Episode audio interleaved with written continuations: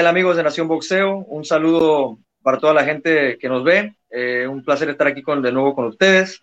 En esta ocasión para hablar eh, de los resultados que se dieron este fin de semana en cuanto al mundo boxístico, que hubo cosas bastante interesantes, buenas peleas. Hoy tenemos aquí a Miguel Salerno con nosotros. ¿Cómo estás, Miguel? Bien, Luis, un placer estar acá como siempre. Este, saludos a todos los fanáticos de Nación Boxeo y hablar, hablar de un fin de semana de muy buenas peleas y, de grandes demostraciones, ¿no? Sí, lo que vendría siendo nuestro episodio 56, ¿no? Ya casi este, cada vez este, a los 100. Avanzando más pronto, bueno, ya por la mitad por lo menos ahí. Bueno, eh, este fin de semana fue un poco diferente ya que hubo boxeo sábado y hubo domingo, ¿no? Por lo general los sábados uno tiene que estar eh, para ver cómo hace para, ver las cartillas, pero en este caso fue un poco más, más fácil por el tema de los días, ¿no? Eh, vamos a empezar el día sábado, el día sábado desde Las Vegas, Nevada, en una pelea bastante eh, esperada para muchos, bueno, esperada para mí, la verdad, yo, yo quería ver a Devin Haney contra, contra Jojo Díaz desde hace, desde hace rato, sino a Jojo Díaz contra Ryan García. Quería que, yo quería ver a, a, Jojo Díaz ya con ese nivel, ¿no? Para ver en realidad de qué, de qué estaba hecho y también para ver a Haney, ¿no? De qué estaba hecho. Eh, creo que una pelea donde la verdad yo vi muy superior a Haney, eh, le ganaba prácticamente eh, los golpes, eh, siempre les llegaba primero a los golpes, no siempre le ganaba el punch. A Jojo Díaz lo vi como un poco lento. no sé si en realidad estaba lento, simplemente Devin Haney es muy rápido, tiene un muy buen timing con sus, con sus golpes. hubo momentos donde Jojo Díaz conectó bien a Haney, ya habíamos visto a, Linares conectar bien a Haney, pero en este caso, cuando yo, yo le di dos asaltos yo también le di dos, dos asaltos, a 118 a 110 me dio. Em, eh, lo que te quería decir, Miguel, era que en este caso también vimos a Jojo Díaz conectar bien, eh, como Linares conectó a Heini, pero en este caso no lo vi tan descompuesto. Eh, no sé si tú estás de acuerdo conmigo. O sea, sí lo pusieron mal y todo, así se, o sea, se ve que lo, que lo lastimó, pero con Linares lo vi un poco más como nervioso después, como que se, se veía un poco en shock y esta vez lo vi un poco más eh, como, como, como, que aprendió de la experiencia, ¿no? Yo, yo la verdad, yo no estoy tan seguro si decir que me preocupa la, la, la, mandíbula de Heini, porque siempre que lo han puesto mal, bien que mal el tipo ha respondido y ha seguido bien y ha, ya ha seguido ganando asaltos. Eh, a mí me gustó mucho su presentación. Hay gente que dice, no, que, que Heini no pega, que de repente Heini, yo creo que ya todos sabemos que Heini no es el gran noqueador. O sea, yo creo que ya todos estamos eh, claros con eso, pero el tipo tiene muy, muy, mucho talento. O sea, yo la verdad, eh, no pensé que le iba a dar un baile así yo yo Díaz, yo incluso lo dije aquí que veía una pelea bastante, bastante cerrada, pero la verdad que Heini eh, demostrando y teniendo un gran año, porque viene, le, gana a Jorge Linares y le gana a, a Jojo Díaz, que la verdad son dos contendientes muy, muy reales. Eh, ¿Cuál fue tu opinión de la pelea, Miguel? Mira, Luis, este, para mí sí, es un problema la, la quijada de, de. Y ya, ya, te digo por qué, ¿no? Pero sí, hablando de la pelea, yo sí la vi 117 a 111 a favor de Haney. Creo que demostró mucho Haney, demostró precisión, demostró rapidez, demostró madurez. Yo, yo, había, yo había comentado que en la pelea con Linares y en esta me, me asombra la madurez que tiene con apenas 22, 23 años eh. Parece un boxeador de más de 30 años de la, de la experiencia que tiene. Y clara victoria de él, digo, yo sí siento que fue 117 a 110, cuidado también un 116 a 112, pero clara victoria de, de. Y, y, qué te digo, si eh, yo, yo lo llego a poner mal, incluso cuidado que hasta tres veces. Pero eso, ¿y qué te digo? Que, que yo, yo lo puso mal y yo, yo no es pegador. O sea, que, si lo llega a poner mal un Yerbonta Davis. El boxeador de posición. Sí, que ahora lo pone a llegar, o sea, lo han puesto mal eh, boxeadores como Linares y, yo, yo, que no son pegadores como tal. O sea, no es que peguen suave, pero no son loqueadores.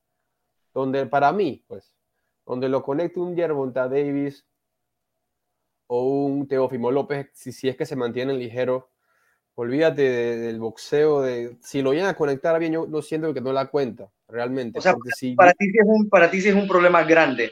Y digo, y eso que estamos hablando de, de 135 libras, ¿no? Y digo, tú, tú estás hablando de Yerbonta, ¿no? Yerbonta yo pienso que a cualquiera lo puede poner mal. Y eso que estamos hablando de 75, eventualmente Heini va a subir, ¿no? Sí, y va a subir, ese va a ser un problema también y la falta de pegada, ¿no? Entonces va, yo no sé. Una, tú, tú alabas, Luis, que, que Heine siempre haya la manera de no caer y de, ¿sabes? se recupera y por lo general sigue bien. Sigue enfrenta la adversidad, pero eso es una cosa, es saber eh, sobrevivir y recuperarte. Eso es una cosa, eso no tiene que ver con su quijada. Para mí su quijada sí eh, es endeble, sí cuando la conecta se pone mal, porque buena quijada es un Golovkin o un Canelo que le han metido ganchos, golpes durísimos y ni se enteran. Pero yo cada vez que conectan a, Davis, a, digo, a Haney limpio, veo que lo ponen mal.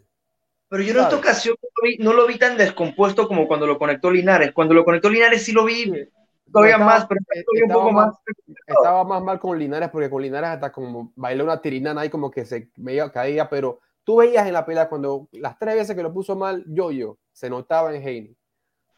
Por eso te digo que la quijada con él, con un Yerbonta Davis o un bloqueador. Podría ser como, podría ser un caso parecido al de Anthony Joshua de repente, pero digo, en el para, que... para ganar con peleadores así tendría que hacer la pelea perfecta y que no lo conecten. Porque si no, ah, sacando eso, para mí, Haney es un peleadorazo. Peleadorazo. Ahora, como tú dices, no, no tiene pegada, pero a un boxeador como Yoyo Díaz le ganó prácticamente, bueno, para mí le ganó eh, nueve asaltos de 12. O sea, ¿y sabes qué me gustó de él? Mi respeto para él, porque yo lo, yo lo critiqué en la pelea con Gamboa porque fue aburrida. Pero cada vez que lo ponían mal, él no echaba para atrás. Él buscaba más intercambio con Yoyo Díaz. Y mi respeto para eso porque él salió a dar, a no solo a ganar, pero a dar una pelea entretenida para la gente, para los fanáticos, y así fue. Cuando lo ponía mal, él seguía guerreando.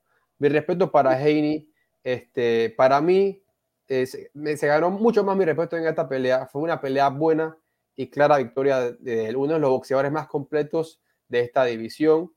Y yo lo pondría en el número dos, número dos de, esta división. Obviamente, Camboso hay que ponerlo de número uno por los títulos que tiene, ¿no? Pero en cuanto a accomplishments, en cuanto a... Porque para mí Yerbunta Davis es mejor que Haney lo noquea. Pero como tú dices, Luis, y es lo mismo el tema de Crawford, yo no puedo ponerte como el mejor cuando no me has demostrado que eres el mejor. Davis tiene que pelear con los mejores en la división, a Heine, a Camboso, para que sea el mejor. Por lo que ha hecho en esta división, en esta división, Linares, Gamboa y Yoyo, yo pongo a Heine en número dos. Obviamente, me parece lógico. sí, después de la gran actuación de Camboso lo tengo que poner de, uno porque es el que tiene los tres títulos. Hace un rato era Teo, ¿no? Y eso puede cambiar muy rápido. Eh, eso es, lo, eso es, una, es una división que, que... De la división Sí, sí, sí. Una, bueno, una pelea entonces eh, eh, entretenida. Yo creo que todos vimos ganar eh, tranquilamente a, a, Devin Haney en lo que fue una, yo pienso, un paso más a esa gran pelea que está buscando, que queremos ver en las 135 libras. Esperemos y pronto se pueda dar una pelea entre, estos cuatro grandes peleadores. Y bueno, ahora agregar a George Cambosos, ¿no? Porque él no tiene los títulos, así que uno no puede dejar de, de mencionarlo. Yo me atrevería a afirmarte, Luis, que yo creo que la que viene es Cambosos Haney. Esa es la que viene. Ojalá, ojalá. Y en, Australia sería bastante, sería muy interesante, ¿no? Así que vamos a ver. favorito ahí? Uf, en Australia puede ser 50-50. Pero yo vería favorito en Australia a Camboso por, un por poco. Hasta podría ser Camboso por un poco. personas. Y eso de, de, de en Australia, ah, o sea, si Camboso peleó como pelea contra Teófimo, eh, aún así no sé en Australia también llevaría chance, ¿no? Así que vamos a ver, yo creo que ya nadie puede menospreciar a, George Cambosos. Bueno, nos trasladamos al día domingo eh, a Los Ángeles, al Staples Center, la casa de los Lakers de, Los Ángeles. Eh, un marco eh, bastante tradicional también en el boxeo. Últimamente, desde hace muchos años, hemos visto peleas muy interesantes que se dan ahí. Y bueno, una cartelera en domingo, raro, pero la verdad, una cartelera muy completa. Yo pienso una de las carteleras más completas del año. Yo creo que en cuanto al undercard y el main event, ya ya como tal, eh, hablando ya de todo junto, eh, yo pienso que Gervonta Davis, eh, como lo dice Miguel, es uno de los mejores boxeadores del mundo, tiene las, cualidades para hacerlo, solo le falta un poco el currículum. Pero bueno, vamos a hablar un poco del, del undercard, donde vimos tres peleas bastante interesantes. Vimos a Eduardo el, Eduardo el Zurdito Ramírez enfrentar a Miguel Marriaga, al colombiano, en lo que fue una pelea bastante, bastante interesante, entretenida, pero yo vi, vi a Eduardo Ramírez eh, la verdad, eh, hacer el trabajo y llevarse eh, muy bien la decisión. Me parece un poco amplia la de las jueces, pero sí ganó bien Eduardo Ramírez, incluso derriba a Marriaga y a ver si se le da la chance a, Ramírez de lo que podría ser una eventual pelea por título mundial. Vamos a ver. vimos a Sergei Derevyachenko contra Carlos Adames, en lo que para mí, yo sabía, yo, sabía, que iba a ser un peleón, pero te voy a decir la verdad, yo veía difícil que pudiera ganar Adames. Yo, yo veía de complicado que pudiera ganar Adames, me sorprendió, eh, lo vi ganar por la mínima, me parece que sí hizo lo suficiente. Algunas personas la vieron empate, el empate también me parecía completamente lógico y, válido. Y Derevianchenko es uno de esos casos raros, ¿no? Es un tipo que parece que pierde las peleas importantes, pero siempre la gente lo quiere ver y siempre hace muy buenas peleas. Eh, yo pienso que en este caso, eh, incluso volviendo a perder, se pone a las puertas para que lo vuelvan. De nuevo lo, para que lo vuelvan a llamar, eh, ha hecho mucho dinero, eh, la verdad, en una carrera corta, estamos hablando de 15, 16 peleas por ahí, eh, un peleón, lo que puede ser una de las mejores peleas que hemos visto en la segunda parte del, del año. Y bueno, la última pelea del undercard que vimos fue la Torre Infernal de las 154 libras, Sebastián Fundora, que enfrentó a Sergio García, peleador invicto de más de 30 peleas. yo vi la pelea muy cerrada, yo la vi empate, honestamente no sé cómo los jueces la vieron tan amplia. Creo que a Fundora le, costó bastante. Eh, a García es un peleador con mucha experiencia, eh, un español eh, invicto, y demostró por qué estaba invicto en más de 30 peleas. Y yo pienso que Fundora en las 154 libras va a tener que mejorar mucho si quiere ser un actor, un actor importante. ¿Qué te pareció el undercard, Miguel? Bastante completo y bueno, ¿no? Sí, para mí la pelea que más disfruté de la, velada fue la de Adames con Derevyachenko. Y como tú dices, perdiendo, aún así lo queremos ver, porque siempre da buenas peleas con, con quien sea. Da buenas peleas con Golovkin, con Jacobs, ahora Charlo y ahora el caballo bronco. Mira, el caballo bronco yo lo veía seguro de sí mismo, lo veía listo. Y para, yo también pensaba que ganaba el ucraniano, pero realmente me sorprendió. Y yo creo que esta ha sido la mejor actuación de su carrera. Se veía más tranquilo, no desperdiciaba golpes, muy preciso, buen boxeo, buena, buena movilidad en el ring, cómo se movía. Incluso a Dereviachenko le dicen The Technician, pero el Technician en el ring se parecía más a Dames que el mismo Dereviachenko. Sorpresivamente. Sorpresivamente. Sí, Dereviachenko, que como es agresivo, lo agarraba siempre entrando con el upper. Muy buena pelea del caballo bronco. Entonces es buen boxeador y pega también. Ahora, yo la vi empate, pero cuidado que esa pelea, si era de 12 asaltos, ganaba Dereviachenko, porque lo que sí noté de, de, caballo bronco es que se estaba cansando se estaba cansando a lo último. Hay que parece que tuviera que como que trabajar el cardio. Y que quiero alabar, Luis, el trabajo del profesor, el, el entrenador Ismael Salas. Yo realmente con, cuando veo un peleador bajo su tutela veo mucha diferencia y veo cómo cambia el peleador y cómo pelea mejor. Lo he visto con Roberto Ramírez, con Jorge Linares y ahora con el Caballo Bronco. Muy bueno. Muy interesante. Gran, gran victoria del Caballo Bronco Adames y, él, y lo dijo, él está a disposición para cualquier pelea, tanto en los medianos como en los, en los 154, eh, super welter. Así que cuando pelee de nuevo voy a estar ahí porque me parece un buen contendor, contendor no sé si todavía, pero para mí yo, creo que ya está listo para una pelea de título del mundo, por lo que vi este, este domingo. Yo cuando lo vi con, cuando perdió con Teixeira, la verdad a mí me, me desilusionó mucho, ¿no? Yo pensaba que, que, que, que, le iba a ganar a Teixeira, eh, y, pero digo, sigue demostrando que el tipo sigue vivo, no, no, no, no hay que darlo por muerto para nada. Definitivamente. Eh, y Fundora, mira que pelea cerrada, sí, yo creo que un empate pudo, haber sido, se la dieron a Fundora, obviamente es el hombre de la casa, pero como tú dices, Luis, yo con todo respeto no veo nada especial de, de Fundora. Creo que tienen que mejorar muchas cosas, su defensa, a veces este, prefiere, digo, prefiere el, el, el infighting, la pelea en corto, y eso a, a nosotros los, los fanáticos nos gusta porque es pelea más vistosa, pero a él le conviene más que trabaje la distancia por los brazos largos, pero yo siento que como tú dices que tiene que trabajar bastante porque con los mejores, con los campeones de la división ahorita no se ve una diferencia de nivel muy, muy larga, muy amplia. Sí, ese, ese es el problema, que él, es increíble ver un boxeador tan alto y que no utilice su, su ventaja corporal, ¿no? A él, eh, como tú dices, le gusta ir al show, digo, está bien que nos quiera entretener, como tú dices, pero yo pienso que sí, o sea, eh, es raro, ¿no? Es raro no ver un boxeador tan alto no utilizar su, su distancia. Eh, bueno, vamos al, al plato especial, al main event, una pelea que originalmente iba a ser Gervonta Davis contra Rolando Rolly Romero. En, Rolly Romero tiene problemas legales, entra Isaac Cruz no quiero decir como refuerzo de último momento, pero sí un par de semanas antes, o sea, sí tuvo un par de semanas para levantarse, para prepararse, pero todos sabemos que Eh, no es tan fácil así en una, la preparación para una pelea tan difícil. Yo creo que él ya estaba entrenando, entonces eso lo ayudó mucho. Acuérdate eh, que peleaba en ese undercard, Luis. ¿Eh? ¿Cómo? Isaac Cruz peleaba en ese undercard. Peleaba en el undercard, tienes toda la razón. Entonces, bueno, de repente ya estaba, pero igual, ¿no? el cambio de Gervonta Davis es siempre difícil, ¿no? mira, yo antes de la pelea vi reacciones mixtas. Veía gente que decía que por fin Gervonta Davis iba a enfrentar a un tipo aguerrido, que le iba a pegar, que le iba a golpear también, que le iba a responder los golpes. Em, y vi gente que decía Isaac Cruz era un bulto. Eh, siempre hay, hay, de los dos tipos de, de, comentarios, ¿no? Yo pensaba que Isaac Cruz iba a ser una pelea digna, en el sentido de que eh, iba a salir a matar como, bueno, como prácticamente lo hizo, pero lo hizo de una manera inteligente. Me parece que Isaac Cruz fue inteligente. Em, em, yo pensé que iba a salir a tirar golpes, golpes a lo loco. Pensé que de repente iba a conectar un par de buen golpes a Yerbonta. Sí conectó un par de buen golpes, pero no de la manera que pensé. Eh, pensé que lo podía lastimar incluso. Pero veía a Yerbonta noqueándolo en los primeros cuatro o cinco asaltos. Yo, yo, yo, honestamente menosprecié la defensa y el boxeo de, de Isaac Cruz. Eh, no esperé que el tipo iba a salir eh, a defenderse muy bien. En varias ocasiones le bloqueó el, el uppercut ese letal a Yerbonta eh, eh, y contragolpeaba bien. No pienso que Isaac Cruz ganó, eh, pienso que fue una pelea cerrada. Me dio 115 a 113 para Yerbonta. me parece las tarjetas que dieron esos dos jueces me parece correcta. El 110 a 112 también no me parece descabellado tampoco.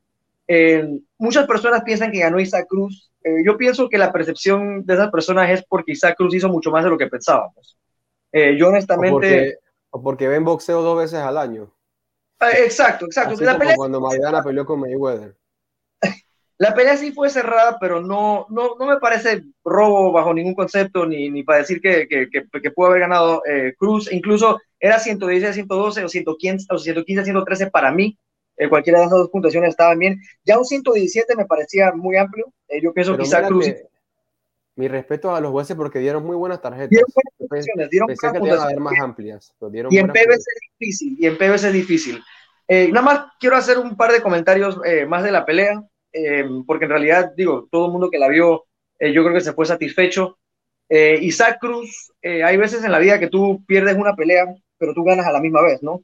Yo pienso que este fue el caso de Isaac Cruz. Yo creo que cualquier persona que vio esa pelea lo respeta, quiere volver a verlo pelear. Yo creo que hizo más de lo que todos pensábamos. yo no, la verdad, yo nunca había visto esa faceta de Isaac Cruz de bloquear golpes inteligentemente, de hacer fallar a Yerbonta en ocasiones. Eh, yo creo que fue una pelea bastante, bastante buena. Y no por el hecho de que haya cerrada, eh, de que haya sido cerrada, yo voy a criticar a Yerbonta y te voy a decir por qué. Isaac Cruz es mucho mejor de lo que la gente pensaba, así de simple. O sea, e, eso, esa es la realidad. Y Isaac Cruz es mejor que en este momento más complicado que muchos de los rivales que han enfrentado otros, eh, otros boxeadores jóvenes. Entonces, em, yo creo que en muchas ocasiones la gente se queda como que con la idea de que Yerbonta no enfrentó al mejor disponible, no enfrentó al que, al que tiene que ser, pero en este caso yo no voy a hacer esa crítica, porque la verdad el tipo supo, supo resolver de una manera como un top libra por libra su pelea. Una pelea que se le complicó, una pelea que de repente no esperaba, porque él no esperaba quizá Cruz iba a salir a boxear así yo te lo, te lo aseguro. Y el tipo demostró que, como digo, no estoy comparándolo con Floyd Mayweather, pero por lo menos esa parte de modificar, y lo hizo con Mario Barrios también, esa parte de adaptarse y modificar, lo sabe hacer muy bien. Y con un poquito que mejore su currículum, yo creo que Gervonta Davis, porque tiene las cualidades, es un seguro top libra por libra del, del futuro. Bueno, para, para mí ya lo es, y para mí tiene el potencial de ser el mejor ligero. Para mí, cuando llega a enfrentar a los mejores, les gana a todos. Con el único que tengo dudas es con Lomachenko, pero para mí Yerbota se los gana a todos. Es solo mi opinión. Y sí, realmente eh, Isaac Cruz ganó perdiendo. Y el mismo Yerbonta lo dijo, aquí nació una estrella. Tú créeme que a Isaac Cruz lo van a querer seguir viendo porque dio una muy buena pelea. Y Yerbonta Davis, también como tú dices, hay gente que como que siempre está acostumbrada a ver a noquear a Yerbonta. Y como no noqueó, siente que perdió.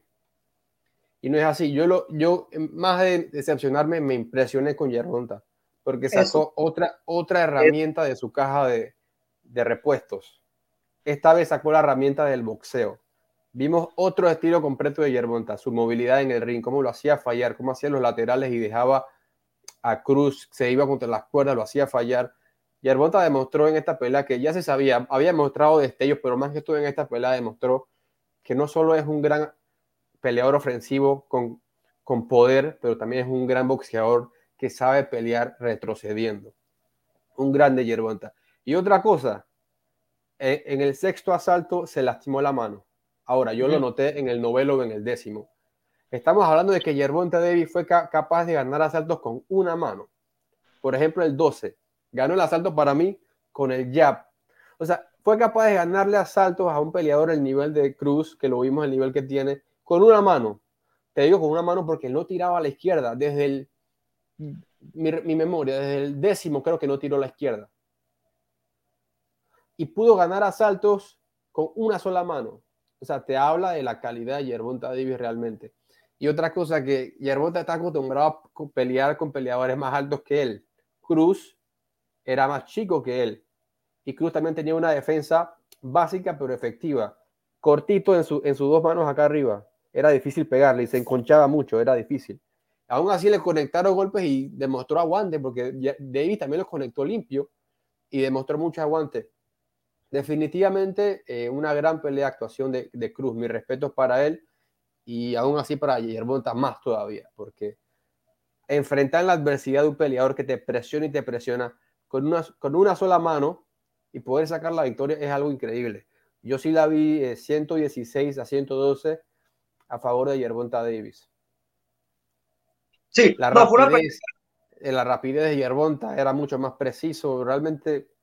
Mira, hay un, hay un muchacho en las 135 libras que nunca nadie habla de él. Eh, no estoy diciendo que le vaya a ganar a estos tipos, pero yo pienso que, o sea, si Zach es un pequeño no, el camarón Cepeda, William Cepeda, el, el que no quedó tan Yo pienso que ese es otro muchacho que, que si, si le empiezan a dar más la oportunidad también se puede meter en ese, en ese mix, no de repente, porque es difícil decirlo, Yerbonta o Devin, pero sí puede estar en ese grupo de peleadores que también, así como lo empezó Cambosos, ¿no? Que Cambosos al principio nadie o mucha gente lo veía como secundario. Esa división es muy buena, muy buena. Eh, ahí, hay, ahí hay varios peleadores jóvenes también que vienen subiendo y yo pienso que, eh, bueno, vamos a ver qué pasa con Ryan García. Eh, no sé si. lo, que, lo que no me gusta, la verdad, cada vez que hay una pelea. Ahí salió de nuevo, ¿tuviste? Tiene este hombre. él, ha peleado con todos en la, en la computadora. Ha peleado con Manny Pacquiao, con Gervonta no Davis, con Haney. vergüenza, o sea, y eso ya no tiene vergüenza. Y mira que te digo una cosa. Eh, yo, cuidado con lo que uno pide, porque yo pienso que si él pelea con Gervonta Davis le arrancan la cabeza. Así que eh, la vamos a ver. como dicen ESPN, una cosa es hablar del diablo y otra cosa es verlo venir. Y además estando inactivo y con tantos problemas y tantas distracciones. Por ahí que va a pelear tres veces este año que viene. Lo digo Floyd, Ryan, es como un youtuber, o sea, en realidad parece que sí está cayendo como que, o sea, que no tiene nada de malo, pero, o sea, venderte y, y, y ser así, pero también tiene que acompañarla arriba del ring, ¿no? Eh, y eso es lo que le ha faltado un poco a Ryan. que ha, dicho cosas y no las cumple o no las hace y no, no pelea. Ya realmente ya con ya no le creo ni el Padre Nuestro, para decirlo así, porque dice cosas y no las... No, no. Cuando yo, dice algo, yo, realmente no, no, no voy a creer, Yo no voy a creer que el tipo va a volver a boxear hasta que lo vea en un ring. Pero bueno, sí, eh, pero eso... Mi, lo, que a mí, lo que a mí me decepciona que tienen a Yerbonta en una burbuja por momento. Ellerby y Floyd Mayweather no quieren dejar que peleen con, ese es un gran problema. Ese es un eso problema. No, no, quiere que, no quiere que salga de, la, de PBC. Ese, yo creo que eso es una cosa de Ellerby, de que siempre ha sido un problema con, con, con, con, esa gente, ¿no? Que tienen un problema como con hacer negocio con otro. Incluso dijo que si, que si veía a Eddie Hearn le iba a pegar o algo así. Yo, yo no entiendo no, cuál es la... Que, que, él está orgulloso de Vinny porque hace demasiada plata, pero que él nunca le pegaría, pagaría esa cantidad que él está ganando ahorita y por lo tanto no creo que se haga la pelea, una pelea con, en un futuro con Yerbonta. Que, que... También dijo algo así como que, que si ve a Eddie, a Eddie Hearn 10 pies Eddie, cerca de o algo así, bueno, ya eso ya es cosa, este, pero bueno, los nego el negocio también es parte del boxeo y el que no quiere entender eso entonces está viendo el, el deporte equivocado, porque hay que comprenderlo. Eh, ya si te gusta o no, pues eso ya es cosa tuya si lo quieres ver o, o no lo quieres ver, pero es una realidad. Bueno, yo creo que eh, Yermonta tampoco cuestiona las decisiones de Floyd y Elderby. Yo siento que no, uno, como, uno, uno, como, peleador, si tú, tú, ejerces presión, tú dices, hey, yo quiero pelear con tal o con tal, se pueden, hay más posibilidades de hacer la pelea. Ah, lo hemos ¿Sí? visto, con Porter y Crawford lo vimos, con Fury y Wilder. Pero...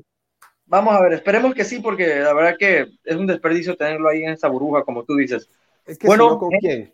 Con Rolly. Hemos llegado al, fin de la, de la, de la, del programa, el programa número 56, fin de semana bastante bueno. Este fin de semana también hay peleas de título mundial. Me parece que vamos a estar aquí también eh, jueves o el viernes aquí con ustedes para hablar un poco de eso. Eh, mandarles un saludo para todos. Recuerden seguirnos en arroba Nación Boxeo en las redes sociales y que tengan una gran semana. Saludos para todos. Saludos a todos.